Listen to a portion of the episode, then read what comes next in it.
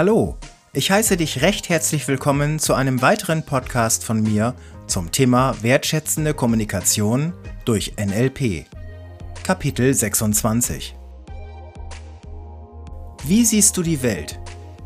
Bist du ein Pessimist oder Optimist?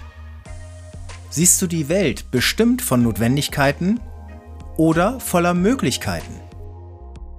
Denn sicherlich kennst du diese Ausdrucksweise auch. Das Glas ist halb voll oder es ist halb leer. Hast du dir schon einmal Gedanken darüber gemacht, warum wir diese unterschiedlichen Perspektiven haben und wie diese zustande kommen? Denn ganz bestimmt kennst du das auch. Die Art und Weise, wie du die Welt siehst, also welche Perspektive du bewusst oder sogar vielmehr unbewusst einnimmst, bestimmt entscheidend deine Gefühlslage. Hast du dir auch schon mal die Fähigkeit gewünscht, anders in Situationen reagiert zu haben oder vielleicht auch in Zukunft anders reagieren zu können, wenn du es willst? Dann wünsche ich dir bei diesem Podcast viel Spaß, denn heute möchte ich über das NLP-Thema Reframing mit dir sprechen und dir zeigen, welche Veränderungen du damit für dich selbst und andere bewirken kannst. Also, bleib dran und hör dir diesen Podcast bis zu Ende an. Stell dir vor, du gehörst zu den Menschen, denen es gelingt, in schwierigen Situationen mehr Einfluss auf die eigene emotionale Stimmung zu nehmen und deinen Gefühlszustand frei selbst wählen zu können. Und dadurch bist du in schwierigen Gesprächen oder angespannten Situationen natürlich deutlich entspannter. Somit besitzt du natürlich auch die Fähigkeit in Zukunft, deine Ziele besser erreichen zu können. Wie wäre das für dich, diese Fähigkeit zu besitzen? Das Thema Reframing besitzt im NLP eine entscheidende Bedeutung. Und das aus gutem Grund. Denn die Fähigkeit, Reframing gezielt einsetzen zu können, kann den Unterschied in Situationen machen und deutliche Vorteile bieten. Das ist auch der Grund, warum wir uns innerhalb einer NLP Practitioner Ausbildung auch sehr intensiv mit dem Thema Reframing auseinandersetzen. Für den Einstieg in das Thema Reframing möchte ich ganz gerne zu Beginn eine Metapher mit dir teilen.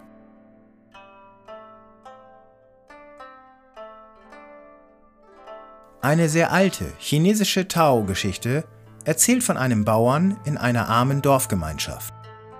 Man hielt ihn für gut gestellt, denn er besaß ein Pferd, mit dem er pflügte und Lasten beförderte. Eines Tages lief sein Pferd davon. All seine Nachbarn riefen, wie schrecklich das sei. Aber der Bauer meinte nur, wer weiß, wozu es gut ist. Ein paar Tage später kehrte das Pferd zurück und brachte zwei Wildpferde mit. Die Nachbarn freuten sich alle über sein günstiges Geschick, aber der Bauer sagte nur, wer weiß, wozu es gut ist. Am nächsten Tag versuchte der Sohn des Bauern, eines der Wildpferde zu reiten das Pferd warf ihn ab und er brach sich ein Bein. Die Nachbarn übermittelten ihm all ihr Mitgefühl für dieses Missgeschick. Aber der Bauer sagte wieder, wer weiß, wozu es gut ist. In der nächsten Woche kamen Rekrutierungsoffiziere ins Dorf, um die jungen Männer zur Armee zu holen. Den Sohn des Bauern wollten sie nicht, weil sein Bein gebrochen war. Als die Nachbarn ihm sagten, was für ein Glück er hat, antwortete der Bauer, wer weiß, wozu es gut ist.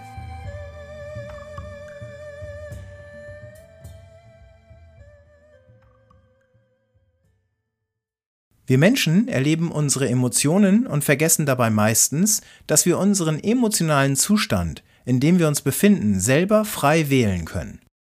Dabei kommt es auch vor, dass wir glauben, dass wir keine andere Wahl hätten, als gerade diesen emotionalen Zustand zu erleben, in dem wir uns befinden. Häufig wird dann sogar die Verantwortung dafür nach außen verlagert, wie wir gerade von anderen Menschen behandelt wurden, und machen sie dann dafür verantwortlich, dass wir gar nicht anders können, als so mit Emotionen darauf zu reagieren. Ob in der Paarbeziehung oder im Beruf, wir alle kennen doch solche Situationen nur zu gut. Es gibt eine Situation, ein Thema, über das gesprochen wird. Dann gibt es einen Punkt, in dem das Gespräch kippt und zum Streitgespräch wird. Nicht selten geben wir dann möglicherweise dem anderen die Schuld, weil er oder sie etwas getan hat, was uns ärgert. Wir sagen dann häufig, jetzt bist du daran schuld, dass ich mich ärgere. Das ist allerdings gar nicht möglich. Achtung, hier kommt jetzt etwas, das unter Umständen verrückt ist, was ich anspreche. Danger. Ein anderer Mensch kann in uns keine Gefühle erzeugen. Das sind wir selbst mit unseren Bewertungen. Und unsere Bewertungen sind die Frames, also die Rahmen, die wir setzen. Doch darauf gehe ich gleich noch genauer ein. Was ist also Reframing? Die Bedeutung, die ein Ereignis, eine Aussage, ein Verhalten eines anderen Menschen oder ein Glaubenssatz für uns bekommt, hängt natürlich von der jeweiligen Situation, also von dem Kontext ab. Diese Bedeutung, die wir den Dingen geben, ist also der jeweilige Rahmen, somit der Frame, in dem wir es sozusagen hineinstellen. Der Rahmen ist also aus dem Englischen der Frame. Und möglicherweise wird dir bereits klar, was das bedeutet. Reframing ist die Fähigkeit, einen neuen Rahmen zu konstruieren, also eine neue Bedeutung zu finden. Und dadurch verändern wir auch unsere emotionale Befindlichkeit, so wie ein Bild in einem neuen Rahmen ganz anders aussehen kann. Wenn wir ein Problem sozusagen reframen, bekommt somit ein Ereignis eine neue Bedeutung. Dadurch verändern wir auch unsere Reaktion und ein neues Verhalten wird dadurch überhaupt erst ermöglicht. Wenn jemand zum Beispiel Prüfungsangst hat, wird umgangssprachlich häufig gesagt, du musst dir die Prüfer einfach nur nackt vorstellen. No, no, no, das ist bereits der Versuch, ein Reframing durchzuführen. Die Frage ist hier nur, ob es hilfreich ist, so vorzugehen. Reframing bezeichnet also den Prozess des Umdenkens bzw. des Umdeutens und somit das Einnehmen einer neuen Perspektive. Dadurch wird eine neue Art der Wahrnehmung erzeugt. Im Leben haben wir es ständig mit Reframings und Framings zu tun. Denn selbst in diesem Augenblick, wo du diesen Podcast hörst, versuchst du dem Ganzen eine Bedeutung zu geben.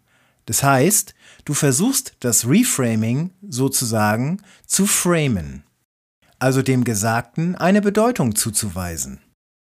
Fast jeder Witz funktioniert auf der Basis eines Sachverhaltes, der plötzlich in einen anderen Rahmen gestellt wird. Oder Fabeln und Geschichten. Denke alleine nur mal an die lange Nase von Pinocchio. Dadurch kann jeder erkennen, wenn er lügt. Für Pinocchio sicherlich selbst in einigen Situationen ein Problem. Aber als er im Wal gefangen ist, ermöglicht ihm die lange Nase die Flucht, weil sie das Maul des Wals aufhält. Oder für ein Sägewerk ist Sägemehl Abfall. Für eine Spanplattenfabrik ist es jedoch Rohstoff. Die Bedeutung des Sägemehls hat sich in Abhängigkeit der Betrachtungsweise verändert. Es gibt dazu auch eine interessante Anekdote über Henry Ford. Ein junger, talentierter Mitarbeiter hatte durch einen Managementfehler einige hunderttausend Dollar in den Sand gesetzt und musste nun vor Henry Ford Rechenschaft ablegen. Er befürchtete, dass er wohl entlassen würde und sagte, Herr Ford, es tut mir furchtbar leid, Sie werden mich jetzt wohl kündigen. Darauf entgegnete Henry Ford, Machen Sie Witze? Ich habe gerade mehrere hunderttausend Dollar in Ihre Ausbildung investiert und ich bin mir sicher, dass sich diese Investition auszahlen wird. Hier hat Henry Ford sehr geschickt einen Reframe gesetzt. Bevor sich der heutige Podcast schließt, möchte ich dir gerne eine Übung anbieten, die wir gemeinsam machen können. Versuche bitte mal einen Satz, den ich sage, unterschiedlich zu betrachten. Wenn du die Möglichkeit hast, dann schreibe dir diesen kurz auf, ansonsten kannst du ihn dir auch einfach merken. Als erstes gebe ich dir ein Beispiel, wie ich diese Übung meine. Er hatte eine Vision. Erste Betrachtungsweise, Sofort wird er zum Arzt geschickt und auf seinen Geisteszustand hin untersucht. Die zweite Perspektive. Er setzte seine Vision um und erfand das Flugzeug. Ich nenne dir jetzt gleich drei Beispiele, die du in Ruhe für dich gerne mal ausarbeiten kannst. Es regnete in Strömen. Der nächste Satz. Der Partner lässt seine Kleidung auf dem Boden liegen. Und der letzte Satz? Die Polizei kam. Schau mal, wie leicht es dir fällt, neue Perspektiven zu finden. Wie gelingt es dir, neue Frames zu setzen? Das Ganze ist ein wenig Übungssache.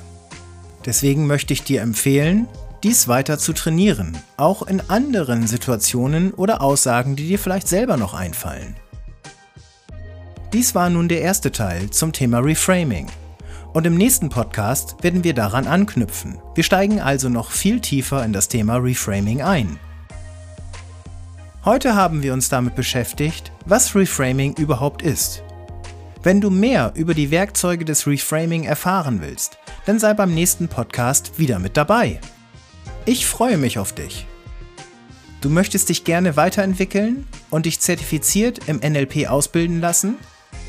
Folge mir einfach auf Instagram oder Facebook und besuch mich gerne auf meiner Webseite unter training-supervision-coaching.de. Schau dir an, was es dort alles zu entdecken gibt. Ich wünsche dir bis zum nächsten Podcast eine gute Zeit und bis zum nächsten Mal. Dein Raphael Bremer.